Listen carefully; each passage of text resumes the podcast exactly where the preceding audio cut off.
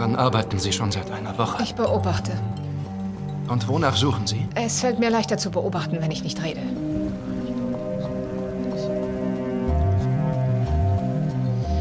Ich messe die Strahlung von Uran und stelle dabei fest, dass es wesentlich geringer strahlt als ein Erz. Das Erz strahlt stärker als das Element? Genau. Und ich Es verstehe muss eine nicht, Anomalie vorliegen. die Ergebnisse von sechs Experimenten sind identisch. Mein Gefühl sagt mir, dass da noch ein weiteres Element ist, das die Ergebnisse verzerrt. Sie denken an ein unbekanntes neues Element? Wenn Sie mich auslachen wollen, dann bin Aber ich... nein, ich lache Sie nicht aus. Es ist faszinierend.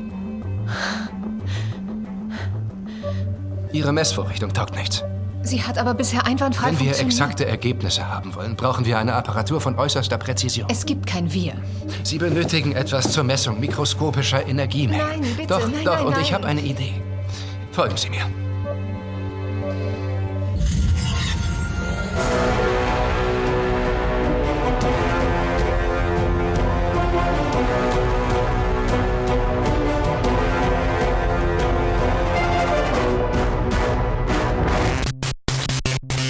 Hallöchen und herzlich willkommen zu den Reviews diese Woche. Ich bin der Johannes und der Luke Hallo. äh, hängt mit rum. Ich, ich häng, ich häng rum und ich habe ganz viel geguckt die Woche, aber nichts, was relevant ist. Ja, ich, ich hoffe, ihr hört, dass ich wieder ein gescheites Mikro in der Hand habe. Gott sei Dank. Yay. Und ja, wir machen diese Woche ein kleines Roundup. Also, ich sag mal so, mein, mein Hintergedanke war, weil ja jetzt äh, Kinos wieder offen haben und tatsächlich in Deutschland, also jetzt kommen keine Major Releases raus, weil die sind ja alle verschoben wie Sau. Aber es kommen ja tatsächlich jede Woche kleinere Filme raus, also laufen an. Ob man die dann auch irgendwo praktisch sehen kann, hängt, glaube ich, stark von den Kinos in der Gegend ab und so. Aber äh, das gibt natürlich uns die Möglichkeit, die zu reviewen, auch wenn wir sie jetzt nicht unbedingt im Kino gesehen haben, sondern halt vielleicht auf einem US-Streaming-Dienst oder so. Also ich war jetzt nicht im Kino für irgendeinen davon, ähm, weil die Spielzeiten nicht gut waren oder man die Filme auch nicht mehr wirklich gefunden hat. Genau, aber ich habe halt auf die, ich habe auf jeden Fall diese Woche sehr viel nachgeholt. Und ähm, du hast äh, eine Doku gesehen, die frisch rausgekommen ist. Ja, ich meine, ähm, ja, ja, genau das. Ich konnte nicht ins Kino gehen und äh, mit Streaming äh, äh, hatte ich ein Problem. Das, ja. Also, das heißt, und, und wir haben eine neue Serie angefangen. Ja. Das, das ist das, was wir zusammen machen diese Woche. Das ist der Grund, warum wir es treffen. genau. Das heißt, für den, für den Großteil des, der Reviews ist einer von uns einfach im, im Hintergrund und sagt, mhm. Ah, ja. Genau. Aber anyway, ich weiß nicht mehr, was ich sagen wollte. Ich fange an mit einem Review zu. Äh, Im Englischen heißt er Radioactive, im Deutschen heißt er Marie Curie, wenn ich mich recht erinnere, die Elemente des Lebens oder eines Lebens. Gehört das, wenn ich mich recht erinnere, dazu? Nein, Das, wenn ich mich recht erinnere, gehört nicht dazu, aber der hatte so einen ganz, ganz furchtbaren Biopic-Untertitel. Mhm. Ja, es, äh, aber ich meine, äh, wie man hört, es ist ein Biopic über Marie Curie, die äh, Ent- Entdeckerin des, äh, der Radioaktivität. Und äh, sie ist gespielt von Rosamund Pike, äh, eine sehr gute Schauspielerin. Es spielen noch mit Sam Riley, Anya Taylor-Joy, die dann irgendwann plötzlich auftaucht, völlig random, äh, was, ich, was ich sehr witzig fand. Ähm, das Ganze ist unter der Regie von Marianne Satrapi, die den äh, sehr guten The Voices gemacht hat, den ich glaube, Colin und ich mal in der Challenge besprochen hatten. Wir haben auf jeden Fall mal im Podcast drüber geredet und ich kann mir keinen anderen Kontext dafür vorstellen. Hm. Also sie geht von einer sehr, sehr äh, düster, witzigen Splatter-Komödie zu einem relativ klassischen Biopic, was ich einen interessanten Sprung fand. Der, der Film erzählt die Geschichte von äh, der Nobelpreisgewinnerin Marie Curie und also es ist so ein relativ super, super straightforward klassische Biopic-Struktur. Wir fangen an, als sie ihren späteren Ehemann kennenlernt und anfängt halt die Experimente zu machen, die später zur Entdeckung der Radioaktivität führen und so weiter. Begle und begleiten sie halt quasi bis an ihr Lebensende so. Und es fängt auch noch so super, äh, fast schon klischeehaft klassisch damit an, dass sie am, äh, dass wir der Film damit beginnt, dass sie alt ist und mehr oder weniger im Sterben liegt und reflektiert über, über ihr Leben. Und dann springen wir zurück. Ja, das ist, was mir von dem Film größtenteils hängen geblieben ist. Es ist ein sehr, sehr, sehr, sehr durchschnittliches, klassisches Biopic, das auch alle Elemente bedient, die so ein Biopic haben muss. ähm, wenn man ein, zwei Biopics dieser Art gesehen hat, dann kann man sich den Film mehr oder weniger schon ausmalen, wenn man so ein bisschen weiß, wer Marie Curie war und was, was der ihr Leben so ein bisschen ausgemacht hat. Das Positive an dem Film ist, er ist äh, sehr gut gespielt von, gerade von äh, Rosamund Pike in, in der Hauptrolle. Sie hat sehr viel zu tun in dem Film und das macht sie wirklich gut. Er ist schön produziert, also die, die Zeit wird sehr lebhaft äh, erzählt. Das hat mir gut gefallen. Ähm, storymäßig ist er halt, fand ich, relativ schwach. Er ist dann interessant, wenn ich was Neues über sie gelernt habe, aber jetzt rein von der dramatischen Grundstruktur ist es halt so 0815, wie es nur geht. Also fast schon so ein Cradle to the Grave Biopic. Ähm, mhm. falls einem der Begriff was sagt. Und ähm, da bin ich einfach nicht so ein großer Fan davon. Also ich finde, das hat so ein bisschen, ja, das, das, fühlt sich fast so ein bisschen veraltet an, diese Art von, von Biopics zu machen. Ich bin weitaus mehr ein Fan davon, wenn man sich eine, für, für ein Biopic eine bestimmte, einen bestimmten Zeitraum in, im Leben einer bekannten Persönlichkeit oder so aussucht, in der halt ein bestimmtes dramatisches Element passiert ist oder so. Das ist weitaus mehr mein Ding. Der Film hat dann noch so ein paar Elemente, die jetzt nicht so klassisch Biopics sind. Eins davon, das mir ganz gut gefallen hat, er versucht tatsächlich oder er unternimmt mehrere Versuche, auch die Wissenschaft hinter Marie Curies Arbeiten zu erklären. Sehr oberflächlich und für für Laien, sage ich jetzt mal, aber das ist ja auch okay, ähm, weil nichts nervt, nervt mich in einem Wissenschaftler-Biopic mehr, als wenn, wenn, wenn ich das Gefühl habe, die machen irgendwie Bullshit-Science vor der Kamera und es ist halt inszeniert, dass ich das Gefühl habe, es ist wichtig, was die da jetzt tun. Nee, ähm, ich hatte schon in den meisten Fällen das Gefühl, ich weiß ungefähr, was die Experimente sind, die sie da gerade durchführt. Das war interessant. Äh, das hat mir gut gefallen. Das hat dem noch so ein bisschen eine Note gegeben, wo ich das Gefühl habe, okay, es, ich bin jetzt nicht hier nur, um, um die Person abzufeiern und so ein bisschen das Drama mitzuerleben, was die halt so erlebt hat oder was da reingedichtet wurde, sondern okay, ich, ich soll schon auch so ein bisschen appreciaten können, was diese Frau wissenschaftlich geleistet hat. Das war cool. Ähm, ein anderes Element, das ich sehr weird fand, was ich verstehen kann, dass es drin ist, ist, wir springen immer wieder an Punkte in der späteren Menschheitsgeschichte, an der äh, die halt maßgeblich durch ihre Arbeit beeinflusst sind. Sprich, also es ist fast unweigerlich, dass die Atombombe irgendwo vorkommt in einem Film über Marie Curie und Tschernobyl kommt vor und so weiter. Das sind aber Elemente, die immer wieder im Film eingestreut sind. Also es gibt Punkte in dem Film, wo wir dann plötzlich in das Flugzeug springen, das kurz davor ist, die äh, Atombombe über Hiroshima abzuwerfen. Und es hat halt so richtig mit der Story des Films nicht wirklich was zu tun. Hm. Und fühlt sich stark wie ein Fremdkörper an. Und es ist mir völlig klar, warum es drin ist, weil ich, ich verstehe total, dass da ein, ein inhärentes Drama darin ist, dass, diese, dass wir die Geschichte dieser Frau erzählen, was die wissenschaftlich leistet und ne, was sie auch, also ne, was ja unweigerlich auch mit drin ist, was sie geleistet hat als Frau im wissenschaftlichen Feld zu dieser Zeit ähm, was ja auch äh, äh, richtig und wichtig ist. Und dann, äh, also kommt man nicht drum rum, auch drüber zu reden, was ihre Arbeit für Folgen hatte. Negative Folgen, große negative Folgen in unserer, äh, in, in der späteren Geschichte.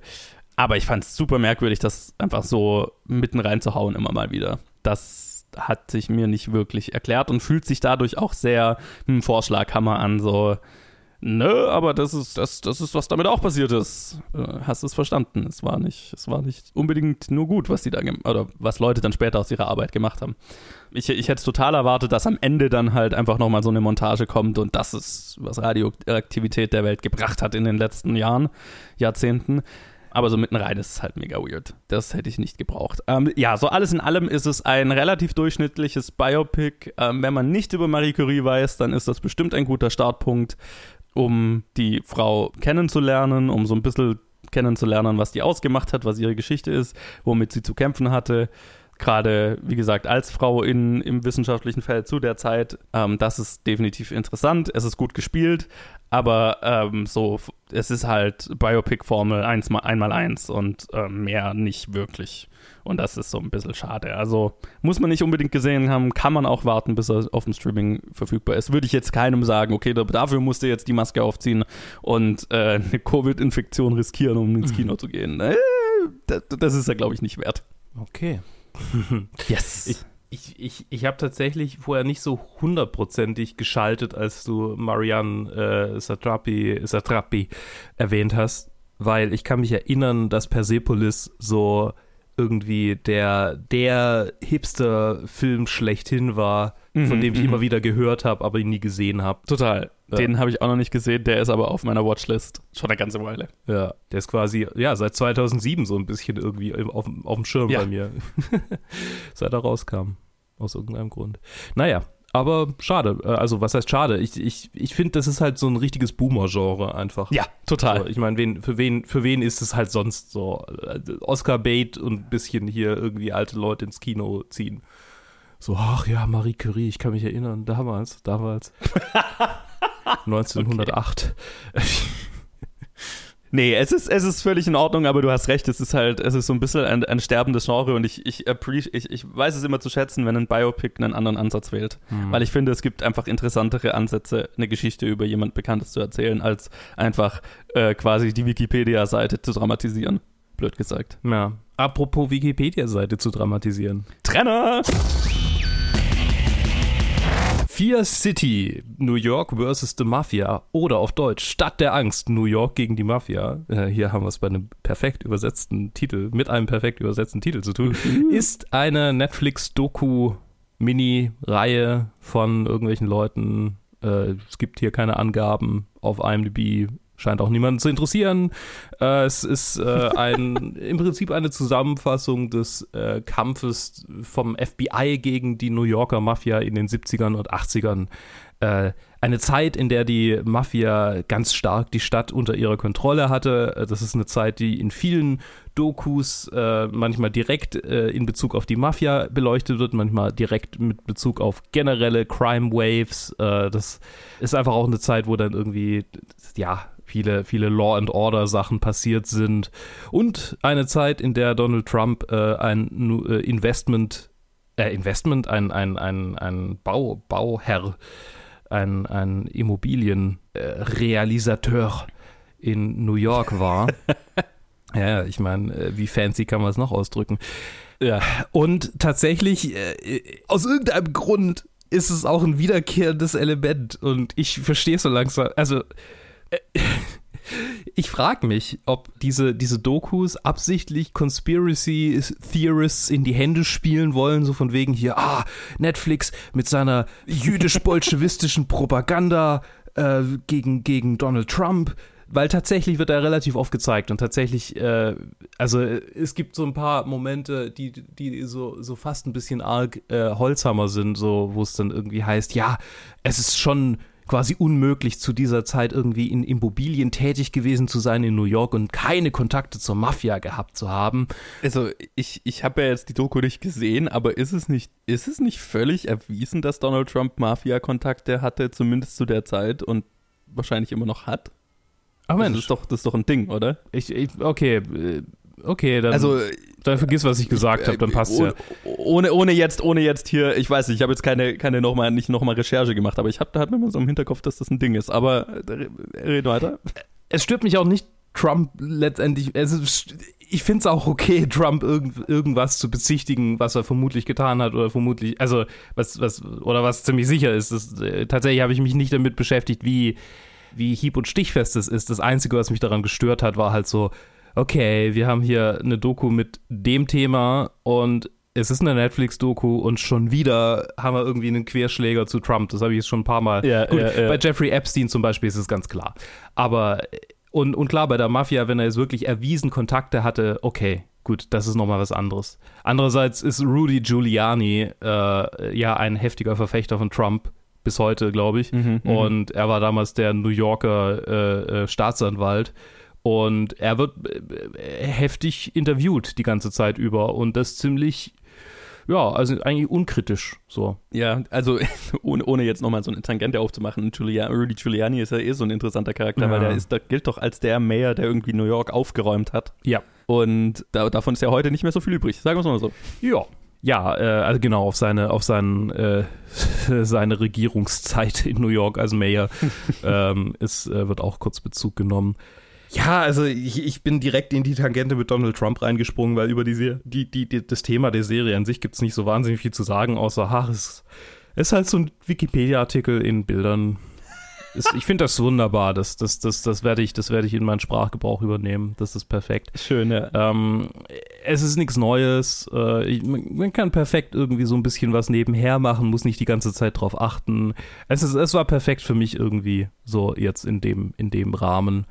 Äh, einfach Mhm. irgendwie Berieselung nebenher. Ich gucke hin und wieder mal drauf. Ach ja, da ist Donald Trump, alles klar. Ach ja, Fat Tony, alles klar. Ja, ja, ich kann mich an den Namen erinnern. Ich weiß noch ungefähr. Hm, hm. Ne, also inhaltlich ist nicht wahnsinnig viel Neues. Äh, Mafia in New York, so haben sich zusammengeschlossen und wurden dann alle angeklagt und sind dann alle in den Knast gekommen, die Bosse. Also das ist so vielleicht so dies, das herausragendste daran. Und ich hatte so irgendwie den Eindruck, okay, das, das ist schon, ich weiß nicht, so, so da wurden natürlich auch ganz viele Aufnahmen gezeigt von, von dieser ruinierten Stadt und so. Und das ist schon äh, sehr einflussreich auf, auf wahnsinnig viele Medien, glaube ich, auch gewesen, diese Zeit in New York, Mhm. weil es, ich kann mir kaum eine Stadt in der ersten Welt vorstellen. Ach, das klingt so furchtbar, aber ich kann mir kaum, kaum eine andere ähm, so große, so ähm, wohlhabende Stadt vorstellen, die halt vor nicht mal 50 Jahren so ruhig, also wirklich absolut zerrüttet war. Und jetzt ist, klar, jetzt wird es auch wieder schlimmer und so, aber, aber halt wirklich so richtig einfach so tief verwurzelte kriminelle Strukturen hatte, dass halt die Polizei gesagt hat, ach ja, wir waren eigentlich ganz froh, wenn wir so ein, zwei Mal im Jahr jemanden gefasst haben von denen. ja. Ist schon krass, ja. Und äh, diese, diese, diese rapide, äh, das finde ich immer wieder, also ich glaube, das zieht mich auch immer wieder zu diesen Mafia-Sachen hin. Einfach so diese, diese Vorstellung, dass es halt gar nicht mal so lang her ist und so eine große Stadt und einfach so viel Kontrolle und Macht darüber ausgeübt wurde. Sie interviewen auch zwei ehemalige äh, äh, so Soldiers, zwei ehemalige Mafia, äh, Mafiosis, zwei, zwei Wise Guys und denen geht's gut. Also die sehen ziemlich well off aus, so, also in feinen Anzügen und also, hm, hm. Es, es ist schon ein bisschen gruselig, diese, diese Vorstellung, dass, dass, dass sie so viel Macht haben, das ist halt auch dann letztendlich klar. Ich meine, die, die Bosse sind in den Knast gekommen und alles, aber ey, trotzdem. Was, Mhm. die, was die an Geld bewegt haben und was die an, an Macht ausgeübt haben, das ist schon für mich unvorstellbar. Das ist schon krass, ja. Genau. Und äh, insofern, es, es, ist, es ist Mittel, es ist durchwachsen. Es ist nicht was, was ich wirklich angucken würde, wenn ich mich die ganze Zeit hundertprozentig drauf konzentrieren müsste. Also das wäre dann nicht meine erste Wahl, bei weitem nicht. Mhm, mhm. Sondern so, ja, als Hintergrundberieselung ganz cool. Okay, Ja. cool. Dann, äh, Dann würde ich mal sagen, über, machen wir eine Überleitung zu einem Film, der sich hier, finde ich, sehr gut anschließt. Oh. Nämlich Greyhound, ein neuer Film unter der Regie von Aaron Schneider, der nur den Film Get Low davor gemacht hat. Und es äh, spielt mit und hat das Drehbuch geschrieben Tom Hanks Hm. in der Hauptrolle. Und dann ist noch in zwei Szenen Elizabeth Shue dabei und ein Haufen namenlose Soldaten sozusagen. Entschuldigung an die ganzen Schauspieler, aber das ist, was ihr spielt. Es ist ein Film, der im Kino rauskommen sollte, dann Covid-mäßig, aber an Apple TV Plus verscherbelt wurde. Hm. Und es ist jetzt auch so der erste namenhafte Filmrelease, den ich so von Apple TV Plus auf dem Schirm hatte. Und ich habe das auch immer nur so aus meiner US-Film-Twitter-Bubble mitgekriegt und war mir gar nicht sicher, ob der hierzulande überhaupt rauskommt. Dann habe ich halt mal auf meinem Handy die Apple TV-Apps erste Mal aufgemacht und äh, gesehen, oh ja, hier, ich kann den ja auch hier anschauen. Okay. Und dann habe ich mir für einen Tag das Probeabo geholt, weil bisher hat mich, ich habe es dann auch alles durchgeschaut, was die sonst so haben und Apple TV Plus hat mich bisher noch nicht so gereizt. Sorry, Leute. Ein paar interessante Serien, aber wann habe ich Zeit, Serien zu schauen, wenn wir mal ehrlich sind? Ja. Und die Filmauswahl ist jetzt nicht, also, beziehungsweise das meiste davon musst du sowieso leihen. Das ist ja so ein bisschen das Prime-Modell. Ne? Du hast die Plus-Version, die du abonnierst, und dann hast halt einen Haufen Originals, die du halt frei kostenlos schauen kannst. Aber sonst halt so die normalen Filme musst du halt trotzdem 2, 3 Euro zahlen. Also so das Amazon-Modell und da brauche ich dann halt das Abo nicht so wirklich. Weil bei Amazon kriege ich auch noch Pakete geliefert dafür. Das ist richtig. Und Twitch Prime, darf man nicht vergessen. Richtig, richtig. Greyhound ist ein Zweiter Weltkrieg-Thriller. Es ist der ultimative Dad-Movie, wenn man so will.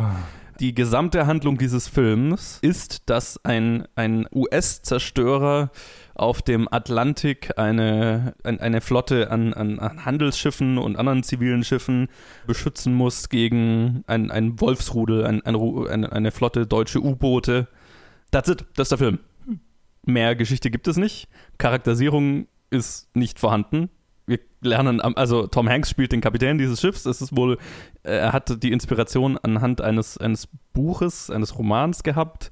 Tom Hanks ist ja bekanntermaßen auch ein, ein großer Geschichtsfan und er ist vor allem ein Fan von also ich meine, ich glaube, man hat so ein Bild von Tom Hanks und wenn man weiß, dass er zum Beispiel äh, Schreibmaschinenalte sammelt, dann hat man so ein Bild, wer, wer dieser Mensch ist und ich finde, dieser Film verkörpert das auch ganz gut. Oder ich verstehe, warum er diesen Film machen wollte, warum er das Drehbuch geschrieben hat. Weil der Film ist kein klassischer Film in dem Sinn, dass wir eine richtige Handlung haben, sondern er konzentriert sich ganz viel auf, wie diese Kommandostrukturen auf diesem Schiff sind. Wie funktioniert die Technologie mm. auf diesem Schiff? Es ist ein reiner Thriller von Anfang, also äh, ganz der Film beginnt damit, dass wir, dass Tom Hanks seine, seine Freundin äh, irgendwo trifft und okay, wir wissen, der will sie heiraten und sie tauschen Geschenke aus und dann nächste Szene, wir sind auf dem Schiff und äh, die U-Boote greifen an und dann ist es ein 90, ein, ein 90 Minuten, ein effizienter 90 Minuten Thriller. Wir versuchen äh, äh, so viele der Flotte wie möglich heil über den Atlantik zu bringen. Ähm, vielleicht noch als Hintergrundinfo, ähm, für alle, die nicht so geschichtsaffin sind, warum diese Zerstörer diese Flotten begleitet haben, ist, dass es im Atlantik einen, einen Zweitages, äh, eine, eine, ein Zweitagesabschnitt gab, wo weder Flugzeuge, also wo die Flugzeuge, die aus den USA die Schiffe begleiten konnten, dann umdrehen mussten, weil sie nicht mehr genug Sprit hatten und noch nicht die Flugzeuge aus Großbritannien die Flotte begleiten konnte und vor U-Booten schützen konnte. Das heißt, da war ein, ein ist quasi eine, eine, ich glaube, es nennt sich auch der Black Pit, hm. haben sie es damals genannt, ein, ein, ein, ein 48-Stunden-Abschnitt der Atlantiküberquerung, wo die Schiffe quasi ohne Luftunterstützung U-Booten ausgeliefert waren. Und das, äh, da war es halt tatsächlich so, dass halt äh, dann Kriegsschiffe versucht haben, die Leute da rüber zu bringen und so viele wie möglich rüberzubringen. So, das ist, das ist der Hintergrund. Es ist ein Film für, von einem Geschichtsfan für Geschichtsfans und für niemand anders. und entsprechend hat mir der Film auf dieser Ebene gefallen, weil ich bin ein ziemlicher Geschichtsnerd. Ich kann mir stundenlang Hardcore History anschauen, äh, anhören, falls das jemand kennt.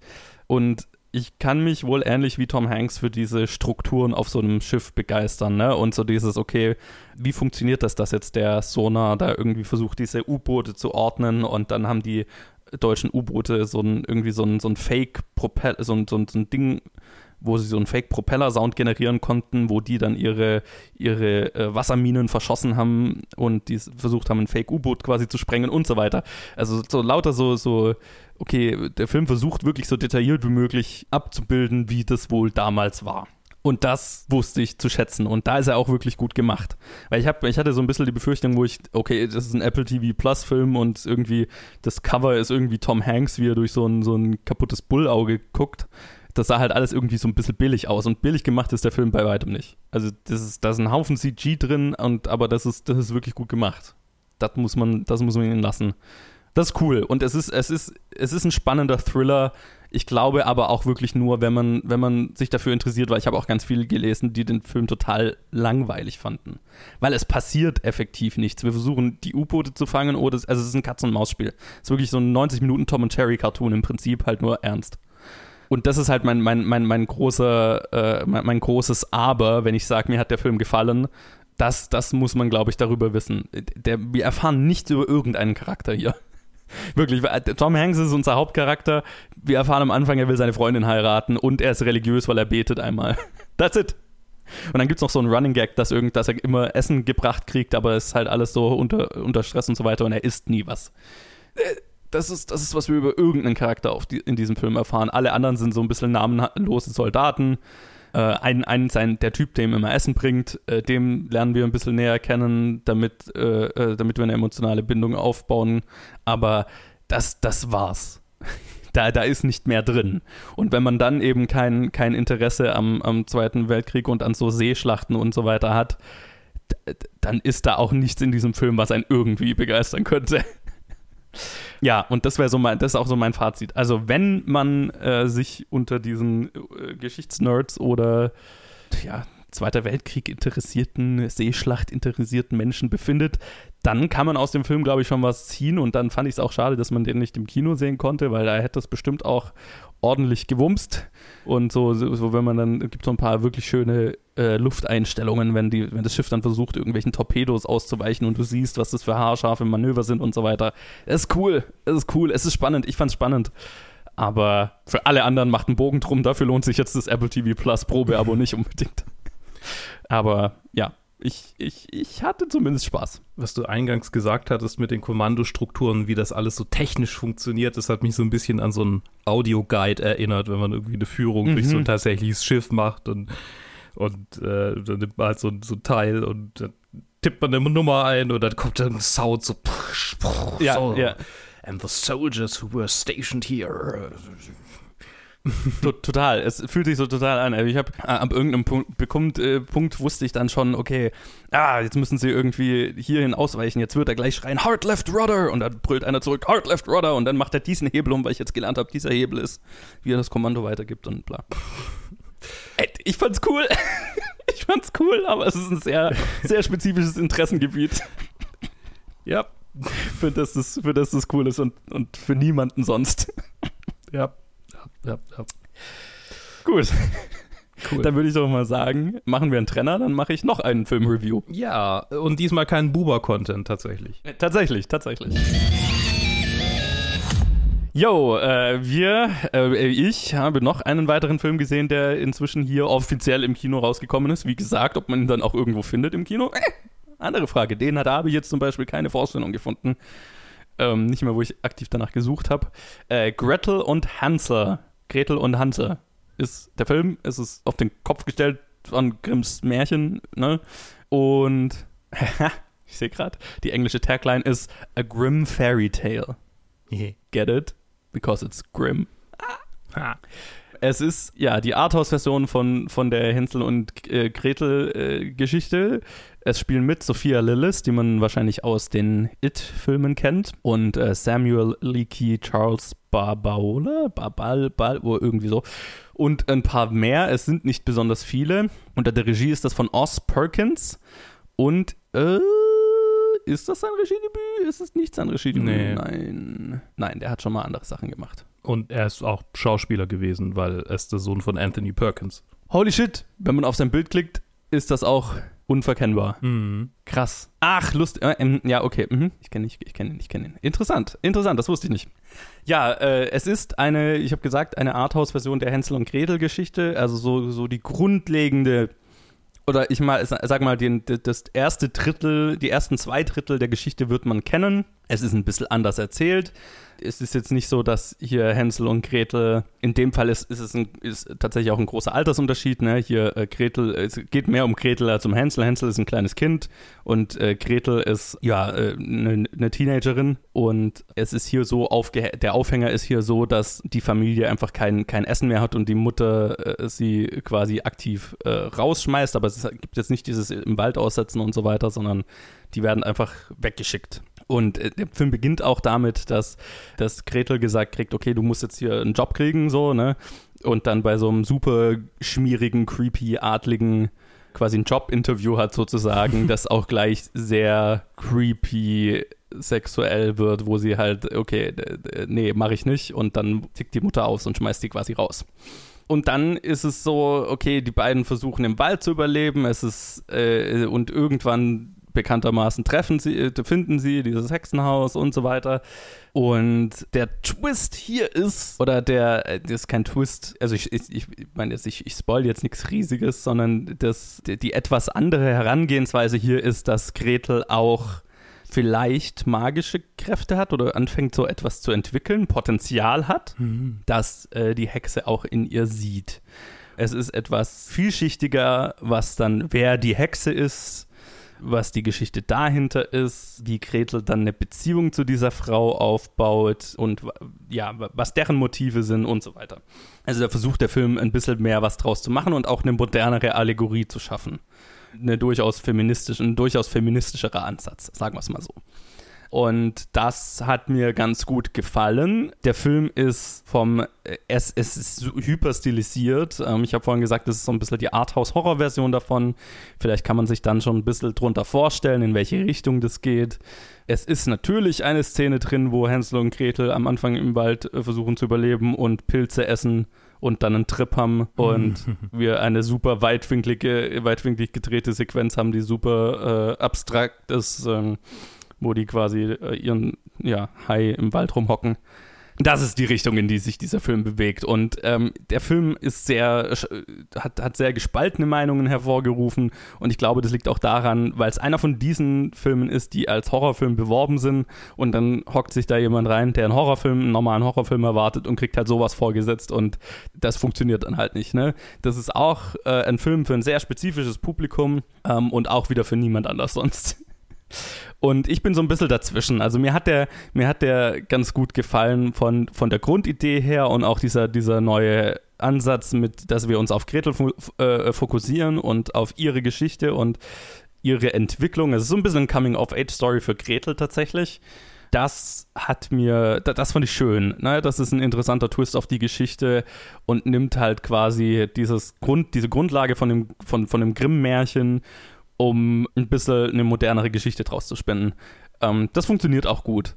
Ich finde aber tatsächlich, dass der Film sich so ein bisschen in, seiner, in seinem Stil verliert mhm. und dann manchmal gefühlt nicht, nicht genug Substanz hat, um diese Hyperstilisierung und diese sehr langen und elegische, diese langsamen elegische Erzählweise dann auch zu rechtfertigen manchmal.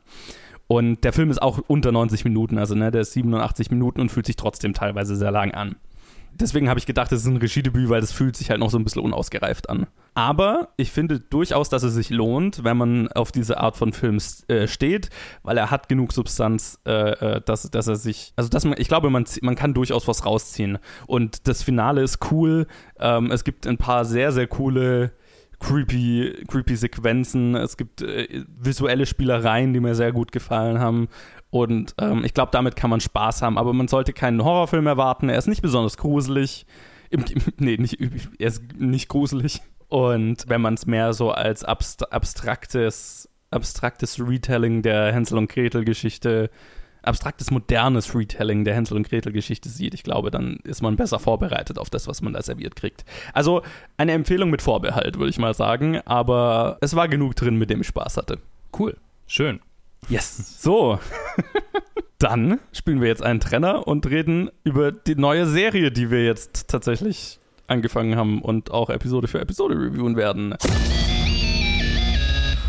Also, Cursed ist eine Reihe, die ich mir einfach so rausgepickt habe, weil sie mich angesprochen hat vom, vom Titelbild her.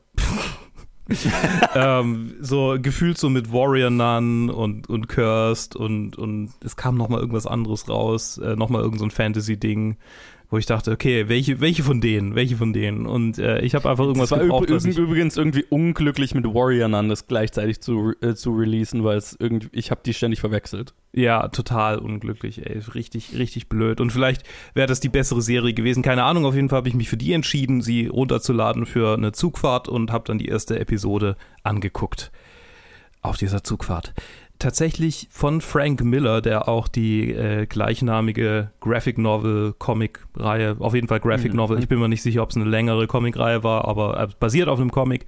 Und Tom Wheeler, ebenfalls äh, ein Creator dieser Reihe. Und mitspielen tun äh, Catherine Langford, Devon Terrell, Gustav Skarsgård, äh, Daniel Sharman, Sebastian Armesto und, und noch ganz, ganz, ganz viele andere. Äh, viele Leute, die man sich auf IMDb angucken kann, ähm, die, noch, die noch mitspielen in vielen Episoden.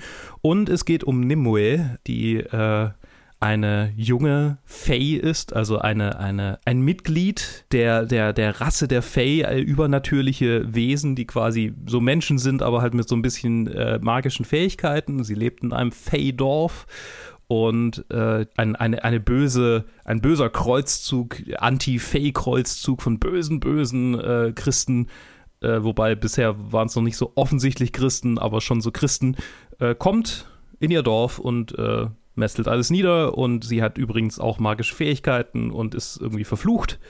äh, also was heißt verflucht, ihre, ihre, ihr Dorf nennt sie verflucht, äh, also alle bis auf ihre Mutter und ihre beste Freundin haben Angst vor ihr, weil sie äh, sehr viel stärkere magische Fähigkeiten hat als die anderen und deshalb angeblich verflucht ist. Und sie kriegt ein magisches Schwert. Und dann gibt es auch noch einen jungen Mann, der Arthur heißt. Und es ist ganz schön viel in der ersten Episode drin, hey. Holy shit. Mhm. Wie hat dir die erste Episode denn gefallen? Ja, es ist, es ist Vollgepackt. Es ist voll, Mann. Es ist krass. Also, ich hatte keine Ahnung darüber. Ich, wie gesagt, ich habe Warrior Nun und das immer verwechselt, weil ich mich nicht damit beschäftigt habe. Ich habe nur halt gesehen, okay, auf Netflix kommen in kürzester Reihenfolge zwei Serien raus, äh, wo es um Frauen mit Schwertern geht, was, was ist, was ich cool finde. Und deswegen haben mich beide prinzipiell gereizt. Und Mai, du hast dann halt gesagt, hey, wollen wir das nicht machen? Und dann habe ich gedacht, ja gut, jetzt schaue ich mir mal die erste Episode an. Und es ist sehr offensichtlich, dass es von Frank Miller ist. Mhm. Da waren so ein paar Tropes drin. Ich meine, und dann an einer Stelle in, die, in dieser Episode habe ich mir gedacht, was, was hat Frank Miller gegen Wölfe? Keine Ahnung. Kenne ich, kenn ich irgendeinen Frank Miller-Film, Comic oder so, wo er nicht irgendwo Wölfe umbringt? Ich weiß es nicht. Wahrscheinlich, wahrscheinlich hat er einfach zu viel D&D gespielt. So, Möglich, okay, ja. So die erste Quest ist, sie muss Wölfe töten. Ah! Ja, genau. ne, auch so, das ist ja auch das, das äh, Coming-of-Age-Ritual in 300, so. Mhm. Ja, da, er hat es auf jeden Fall damit. Und ich meine, Frank Miller, wir haben ja schon mal irgendwo, glaube ich, habe ich äh, mal drüber geredet, dass er ganz gerne so Strongman-Geschichten erzählt. Deswegen, die, die fast schon so äh, leicht faschistischen Touch haben. Mhm. Gerade 300 ganz besonders. Mhm. Deswegen fand ich es ja hier mal interessant, was zu sehen, wo er tatsächlich eine Frau in einer, in einer Titelrolle hat ähm, und so ein bisschen eine Twist auf die King Arthur-Legende sein soll. Also äh, cool. So, jetzt ist die erste Episode natürlich sehr, sehr voll und leidet natürlich unter dem, äh, was unter dem die meisten Pilotfolgen leiden, dass halt wahnsinnig, wahnsinnig viel Setup passieren muss und wahnsinnig viel erklärt werden muss und wir halt Expo äh, Exposition auf Exposition haben die ganze Zeit. Und gerade, es spielt ja, also ich meine, es ist ein Twist auf die King Arthur-Mythologie, entsprechend spielt es wohl in einem fiktiven England, aber da, da gibt es dann halt noch diese magischen Wesen und so weiter und mei, da muss man halt erstmal reinkommen und das, ja, das, das war in Ordnung. Irgendwo gibt es dann auch noch einen Merlin-Charakter, den ich, den ich ja ganz witzig fand. Aber was mir gefallen hat, also was mir besonders positiv hängen geblieben ist, ist so dieser aufgebaute Konflikt mit dieser christlichen, mit den christlichen Fanatikern. Ich meine, das ist was, was, das kannst du mir eigentlich immer wieder liefern. Irgendwie, okay, die, Mhm. die, die Bösen ist irgendein fanatischer Kult, irgend, irgendein fanatischer christlicher Kult, die Leute an Kreuzen verbrennen. I'm in. Das, das funktioniert, ne? Ja, wobei der, der, der, der stärkste von denen halt irgendwie ein Emo-Boy ist, der literally Tränen tätowiert oder wie auch immer Ja, ja, geschminkt ja. hat. Äh, yo. Ja, mal schauen, was da draus wird. ja. Und das, das beschreibt eigentlich ganz gut, was ich, was ich mir die meiste, die meiste Runtime dieser Episode gedacht habe. Es war immer mal so was, oh cool, äh, böser christlicher Kult, die die Leute verbrennen. Okay, I'm, I'm in. Aber ihr Anführer ist irgendein Emo-Boy. Weird. Und dann halt auch äh, ne, dieser, dieser Arthur-Charakter. Beziehungsweise bei vielen Charakteren hatte ich so ein bisschen das Gefühl, also so richtig in, in der Welt, die fühlen sich so ein bisschen nicht in der Welt an. Es, hat, es war, hatte so ein bisschen was von Cosplay teilweise, Mhm. weil, keine Ahnung, aber ich glaube, da bin ich so ein bisschen verwöhnt halt von, von Game of Thrones, die es ja tatsächlich von Anfang an geschafft haben. Da, die Welt ist so, die fühlt sich so lebendig, so dreckig an. Mhm. Und hier, und das habe ich bei ganz vielen so Fantasy-Geschichten, hier war es dann immer, äh, äh, hat sich immer so ein bisschen angefühlt wie, äh, wie schöne Menschen in Cosplay in einer Pseudo-Fantasy-Welt. Und das kann sich natürlich mit der Zeit auch noch, äh, auch noch geben. Naja, das ist ja auch immer so eine Gewöhnungsfrage. Und wie, wie der Rest der Welt dann aufgebaut ist. Aber die, die Episode war in Ordnung. Ähm, ich bin jetzt noch nicht so hooked, aber ich meine, der, der Name Frank Miller und, und dieser, okay, wir machen einen weiblichen Twist auf die King Arthur-Legende mit einem bösen christlichen Kult, da ist schon genug da, wo ich, wo ich zumindest gespannt bin, wo es hingeht. Klingelt bei dir eigentlich bei dem Namen Nimue irgendwas? Es klingelt was, aber ich könnte nicht sagen, warum. Und Nimue ist äh, der Name der äh, äh, Fluss oder See, der Frau im See. die, die Arthur eigentlich, also dieses Schwert quasi ihm zurückgibt. Ach, was? Okay, Ja. okay, nee, das, das wusste ich nicht. Und äh, die Episode fängt ja damit an, dass sie unter Wasser ist. Und das ist ein wiederkehrendes Element, dass sie davon träumt, unter Wasser zu sein. Und sie trifft auf einen jungen Mann namens Arthur, dem sie vielleicht dann irgendwann das Schwert geben wird. Wer weiß, wer weiß, wer weiß. Auf jeden Okay. Fall ähm, Mhm. so ein Twist, der keiner ist. Äh, aber äh, ich, ja, ich mochte ja die, ähm, ach, ich weiß gar nicht mehr, wie die Buchreihe heißt, aber es gibt eine Buchreihe, die sich mit äh, den, der Origin Story von Merlin befasst. So quasi wie, äh, und ich weiß nicht mehr, wie der Autor hieß, ich weiß nicht mehr, wie die Buchreihe hieß, ich weiß nur noch, dass ich sie abgefeiert habe bis zum, bis zum geht nicht mehr. Ich weiß eigentlich nur noch den Namen seiner Halbschwester Rhiannon, aber sonst weiß ich gar nichts mehr. ähm, ich weiß nicht mal mehr, wie sein Name sein sollte. Auf jeden Fall äh, so diese, diese keltisch-bretonischen, diese keltisch-bretonische Legendenwelt äh, finde Ja. ich, finde ich halt großartig und äh, ich finde es schön, dass es eine Serie dazu gibt. Ähm, ich, Merlin, also Gustav Skarsgård als Merlin hat mich total genervt, weil ich halt Vikings gesehen habe, zumindest ein paar Staffeln davon. Daher kenne ich ihn. Und, Oh. äh, und er ist halt, er ist halt so, äh, macht er jetzt die Johnny Depp-Geschichte von wegen, okay, ich habe einmal Ja, diesen Charakter gespielt und jetzt spiele ich immer diesen Charakter. Ich habe die ganze Zeit gedacht, ich kenne den Charakter irgendwoher. Zu- Zumal, zumal, zumal tatsächlich so ein bisschen äh, Johnny Depp, also äh, äh, Jack Sparrow-Vibes äh, bei mir ausgelöst hat. Ja. Mhm. Ne? Ah, ich weiß auch nicht. Ja, äh, äh, durchwachsen, durchwachsen tatsächlich. ähm, ich ich habe Bock auf das Thema. Ich, ich bin gespannt, wie es Ja. weiter, wie, sie- wie sie es weiter, weiter bilden.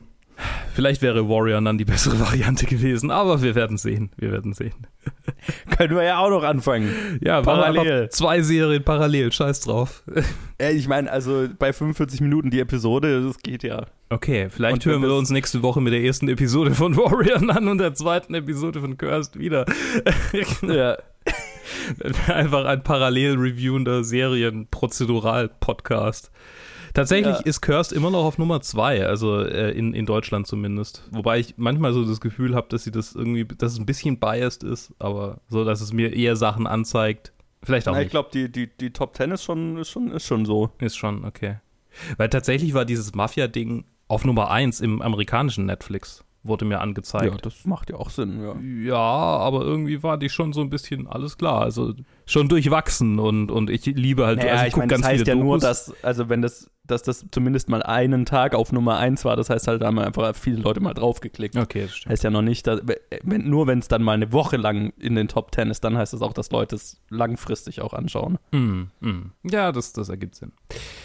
Also ich, ich bin noch nicht so 100, ich bin auch noch nicht so hundertprozentig on board. Äh, Ich habe tatsächlich schon einen Teil von der zweiten Episode angeguckt, weil ich, äh, weil ich noch nicht äh, auf dem, auf dem äh, Trichter war, dass wir das ja einfach jetzt so weitermachen könnten. Aber ich äh, werde sie noch mal von vorne angucken, zumal ich sie mittendrin aufgehört habe. Also ich kann mich sowieso an nichts mehr so richtig erinnern von der zweiten Episode.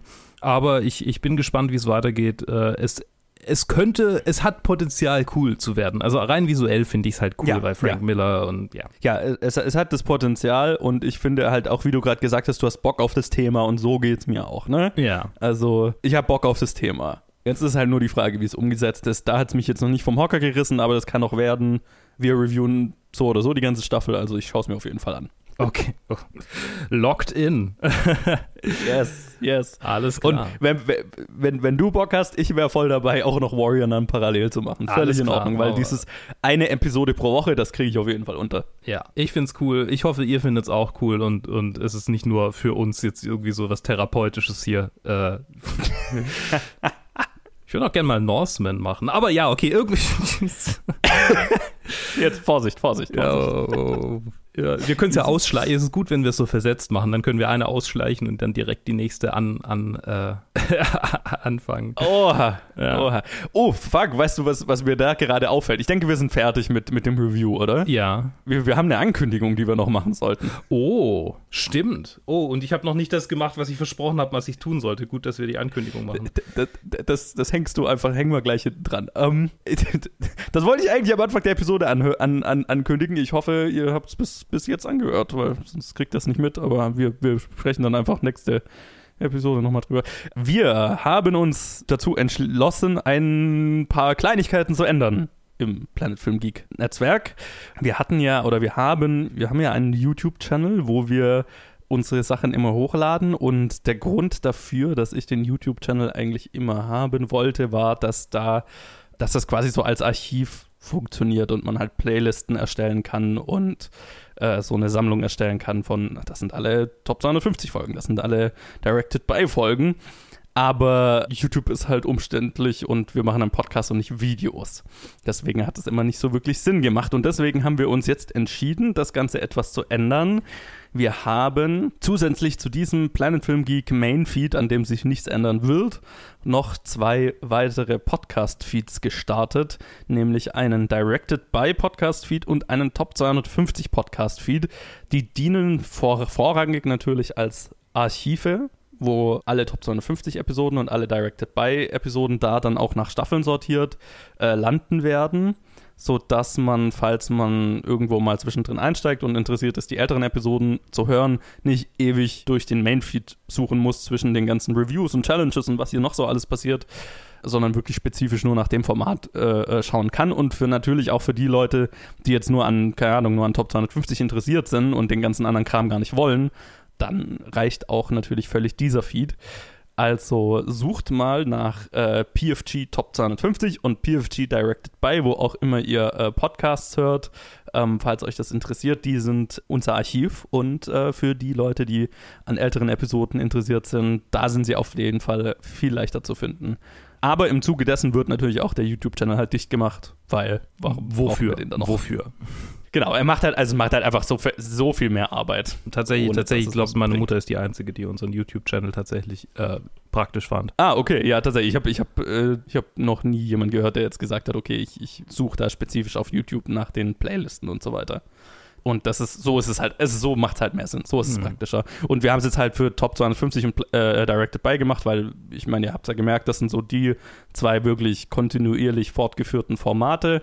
Für die Challenges lohnt sich glaube ich, nicht so wirklich. Ähm, und alles andere bleibt halt, also der, der Main-Feed hier bleibt unsere bunte Spielwiese. Und gerade die zwei Formate, die wirklich davon profitieren, wenn man wirklich auch die alten Episoden leicht zu finden, leicht finden kann und gerade im Fall von Directed By auch nach, nach Staffeln sortiert, was ja praktisch ist, dass man das machen kann. Ja, das macht halt Sinn. Ja. Deswegen äh, lasst uns wissen, ob euch das taugt, ob, ob euch das hilft. Lasst uns für diese Feeds mal ein Abo da. Das wäre natürlich großartig. Und dann, das macht es natürlich auch einfacher, wenn ihr, wenn ihr jemanden kennt, der nur an einem Format vielleicht interessiert wäre, das Format spezifisch zu teilen. Und dann muss man nicht sagen, okay, da gibt es noch den Main-Feed und da machen die auch noch anderes Zeug, aber ähm, hört ihr mal das spezifisch an. Genau. Das ist der Hintergedanke. Hier reden sie nur über Hitchcock und zwischendrin über ein paar wenige andere. Ja. Anna Lili Amirpur, wir haben es ja schon angekündigt, die, die Zwischenstaffel ist jetzt. Also soweit sind wir jetzt bei der Veröffentlichung.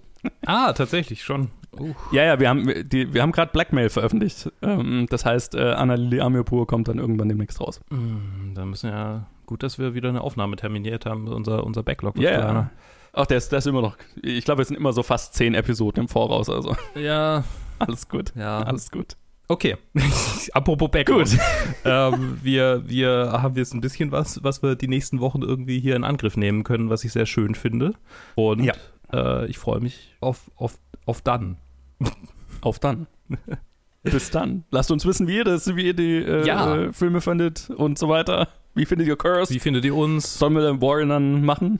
Wie findet ihr uns? Genau. Auch privat so. Sehr interessant. Äh, wie genau, wie findet ihr die Idee mit den Archivfeeds? Lasst das uns wissen. Planet Film Geek, überall, wo man Social Media findet, was? nee, äh, und äh, planetfilmgeek at gmail.com. Äh, auf jedem Handy. ja, genau. Auch auf deinem Handy. In deiner Wohnung für dich verfügbar. Alles klar. Okay, wir, wir hören uns dann nächste Woche wieder. Bis dann. Bis dann.